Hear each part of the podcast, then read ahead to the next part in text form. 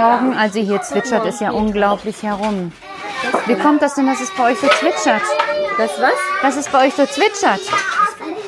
Ah, das Buch, das zwitschert. Da sitzt nämlich gerade die Lisa in einer Ecke und hört sich ein Buch an, das zwitschert. Ich gehe mal einmal hin. Lisa, was zwitschert denn da so? Die Vögel hier. Ah, du schaust dir ein Buch an. Ja, wir sind hier nämlich gerade. Wo bist du gerade, Lisa? Im Kindergarten, richtig? Ja, und hier ist schon ganz schön viel los, ne? Hier sind schon 1, 2, 3, 4, 5 Kinder. Oh, du hast was gebaut, Lina. Aus Magnetstein. Das sieht auch spannend aus. Und da sitzt die Jacqueline. Jacqueline, was machst du gerade? Wir haben einen neuen Computer bekommen für den Kindergarten, wo jetzt bald ganz viele Filme drauf gedreht werden oder geschnitten werden. Ah, warum machst du das? Naja, wir wollen ganz viele Filme mit den Kindern zusammen machen und auch den Eltern präsentieren können. Und das ist eine gute Möglichkeit. Was für eine Möglichkeit meinst du? Wieso? Naja, weil wir jetzt in der Corona-Zeit nicht so viele Leute einladen können. Ah, das ist ja klug gedacht. Unglaublich. Und wenn ich mal gucke, ihr habt auch gar nicht, obwohl es hier richtig laut ist, aber gar nicht so viele Kinder in der Gruppe, ne? Nee, aber die spielen alle heute total schön eigentlich. Ja, aber wo sind denn die anderen? Viele sind noch zu Hause. Und was passiert, wenn gleich noch mehr kommen? Dann teilen wir uns auf. Dann geht ein Teil der Kinder mit der Regine oder der Irina oder mit mir nach draußen unter das Pavillon heute.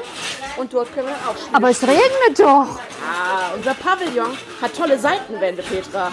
Ach, und dann sitzt ihr im Trocknen? Ja, da sitzen wir im Trocknen und im Warmen vor allem. Boah, das ist ja unglaublich. Gibt's hier noch mehr so kleine Eckchen? Ja, drüben bei den Elefanten gibt es einen ganzen Raum. Ach, und dahin verteilt ihr euch dann alle. Richtig. Oder in die Turnhalle. Da ist Oder- auch ein toller Raum entstanden. Also das heißt, wenn ich jetzt mal so richtig rechne, ne, dann sind irgendwann nur noch so neun Kinder ungefähr in jeder Gruppe. Richtig.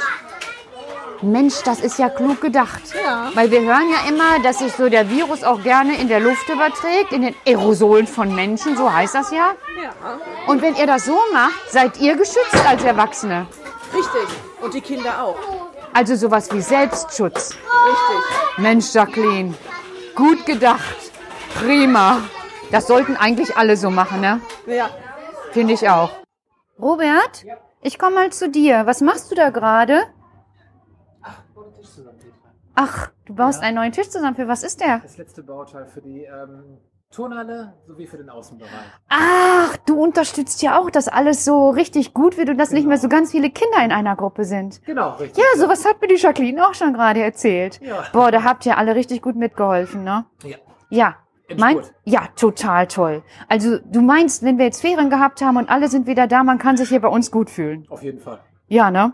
Also ich finde das auch. Oh, toll, Robert, danke. Gerne. Der sieht auch toll aus. Ja. Und wenn das tatsächlich vorbei ist, dass wir nicht mehr so gefährdet sind, das ist auch, glaube ich, was, das man nach draußen stellen kann, Fall. oder? Ja, ja. Mhm. Das heißt also zweckmäßig eingekauft. Ganz genau. Habt ihr gut gemacht. Richtig Hast schön. gut gemacht. Ja, ich auch, ganz genau. Haben wir alle zusammen gut gemacht. Tolle Einrichtung. Mhm. Jetzt gehe ich hier mal weiter, weil jetzt komme ich nämlich in unsere Turnhalle, wo wir im Moment nicht touren können.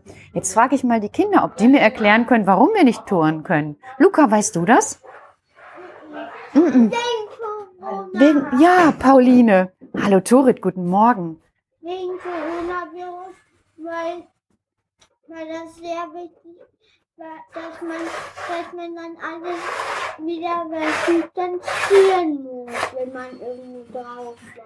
Ja, das stimmt. Also habt ihr Ich bin da dran. Ich nehme das auf. Für den Podcast könnt ihr morgen im Kuckucksruf hören. Könnt ihr euch selber hören.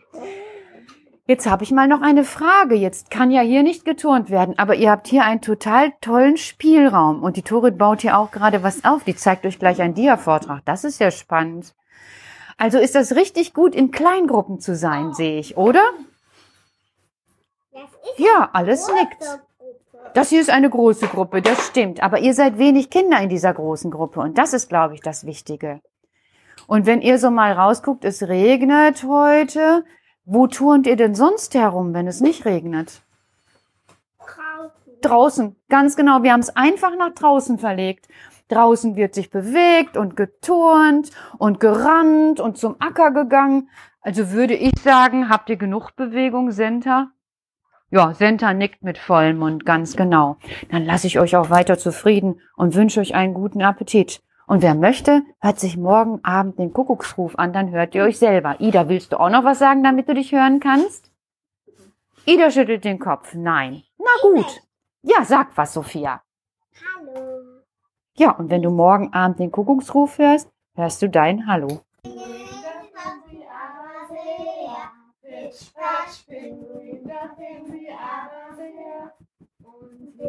Hier singen die Kinder gerade. Hier sind auch eins, zwei, drei, vier, fünf, sechs, sieben, acht, neun, zehn Kinder in der Gruppe. Auch eine kleine Gruppe. Und in so einer kleinen Gruppe darf dann natürlich auch gesungen und gespielt werden. Mit Abstand. Mhm. Gut.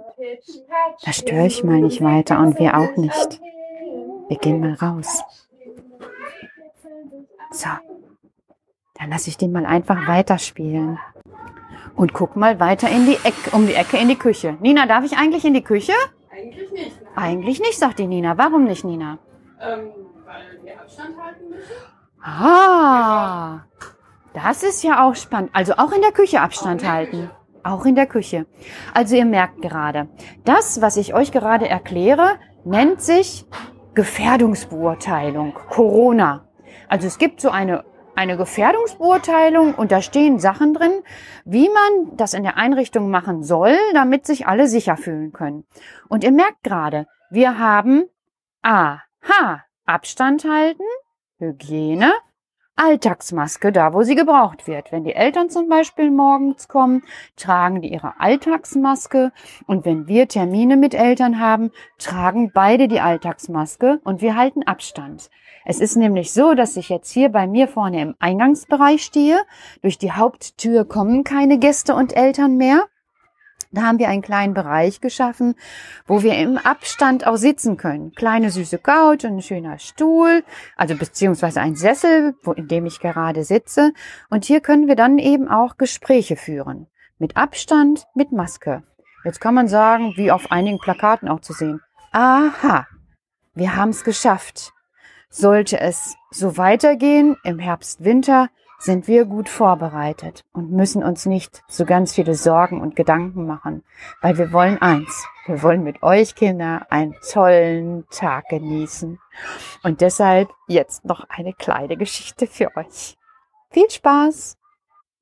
Ja, und wie versprochen, kommt jetzt die Geschichte.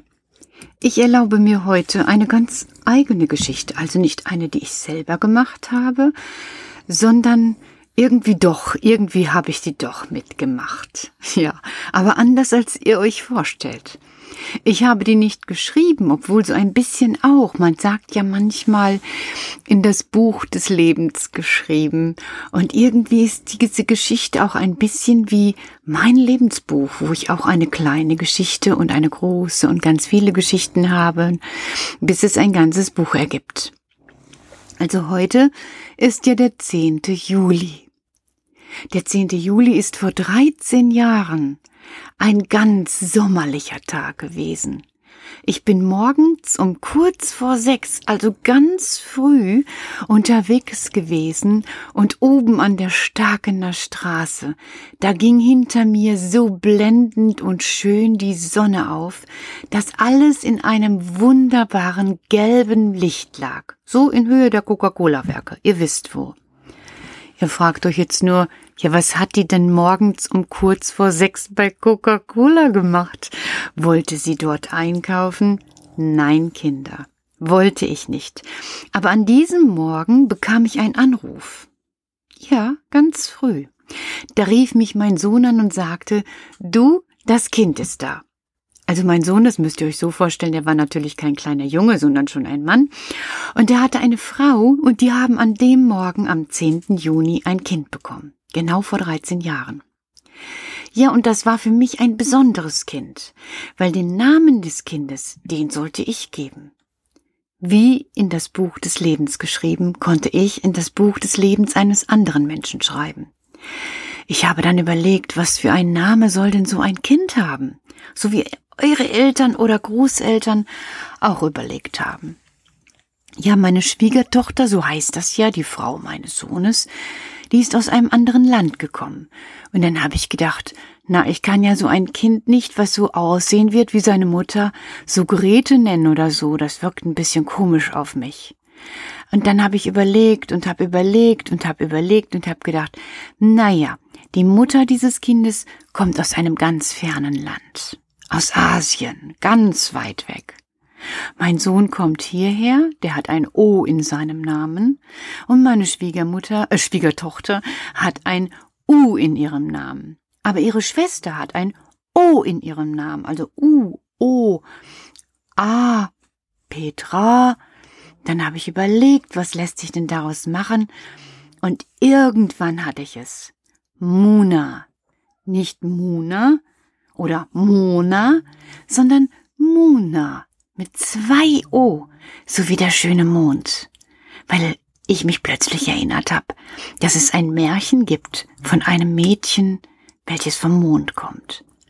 Und dann habe ich dieses Kind Muna genannt. Ja, und heute, an ihrem Geburtstag, lese ich euch die Geschichte von Muna, der Legende der Mondprinzessin, vor. Es war einmal im alten Kurier, da lebte ein alter Bambusschneider und seine Frau am Fuß eines Berges. Sie hatten keine Kinder, aber eines Tages fand der alte Bambusschneider einen Bambus mit einem mysteriösen Licht. Er schnitt ihn ab, im Inneren des Stammes sah er ein liebliches kleines Baby. Der Bambusschneider und seine Frau dankten den Göttern für ihr großzügiges Geschenk und nannten ihr neues Baby Muna Dalsem. Nachdem Muna Dalsem erwachsen war, wurde sie die schönste Frau aller im Bergdorf. Viele junge Männer wollten sie heiraten. Sie kamen zum Haus des Bambusschneiders und versuchten, sie zu sehen. Eines Tages bat sie ihr Vater, einen dieser jungen Männer zu heiraten, zu wählen. Und ihre Antwort war Vater, ich kann das nicht. Eines Tages werde ich zurück zum Mond gehen. Aber wenn du meinst, dass das dein Wunsch ist, so werde ich ihn erfüllen. Und so wartete sie ab, welcher der Männer wohl am längsten auf sie warten würde. Als nur noch fünf Männer draußen standen, bat sie sie herein. Sie erteilte jedem eine Aufgabe und der, der die Aufgabe löste, sollte sie heiraten. Der erste Mann, Ishizukuri, kam herein.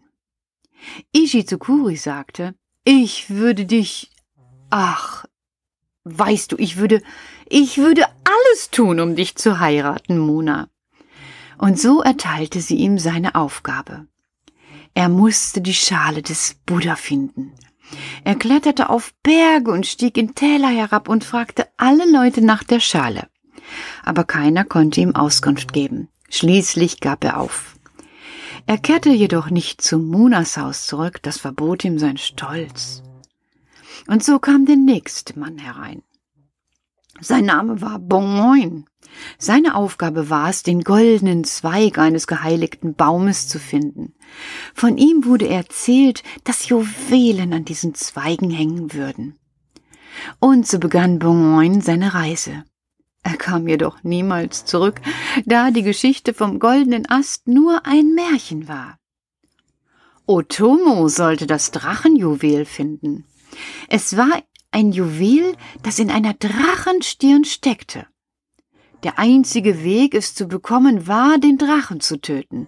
Otomo war ein großer Krieger, aber als er den Drachen tötete, fiel dieser auf ihn drauf und er kam nicht mehr drunter weg. Hm.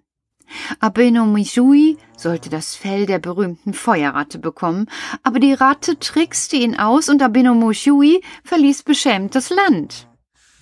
Der letzte war Isonokami no Marotari. Er sollte den Talisman der leichten Geburt finden.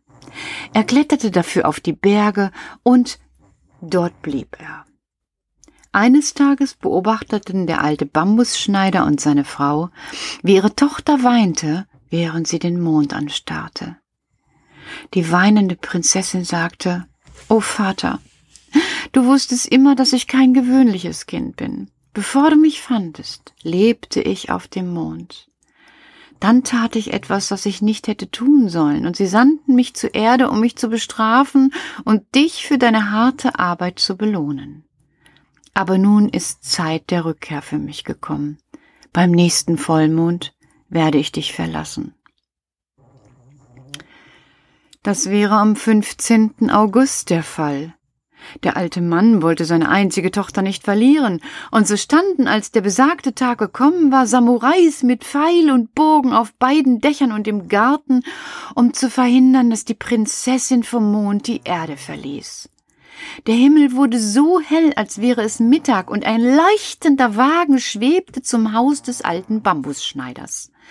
Durch dieses ungewöhnlich helle Licht wurden die Samurais vorübergehend geblendet.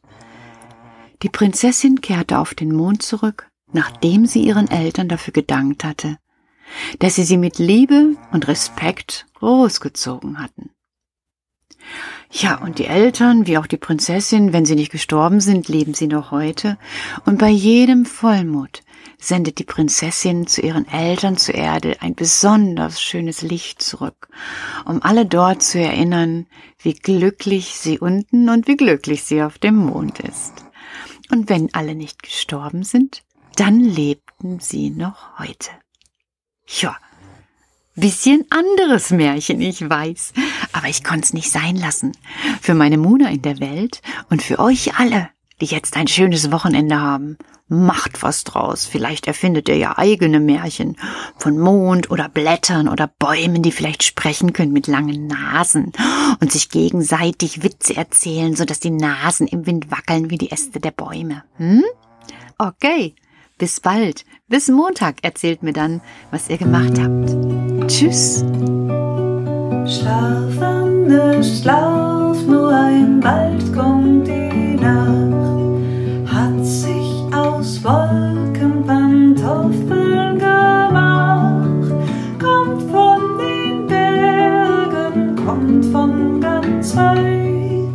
Schlafende Schlaf,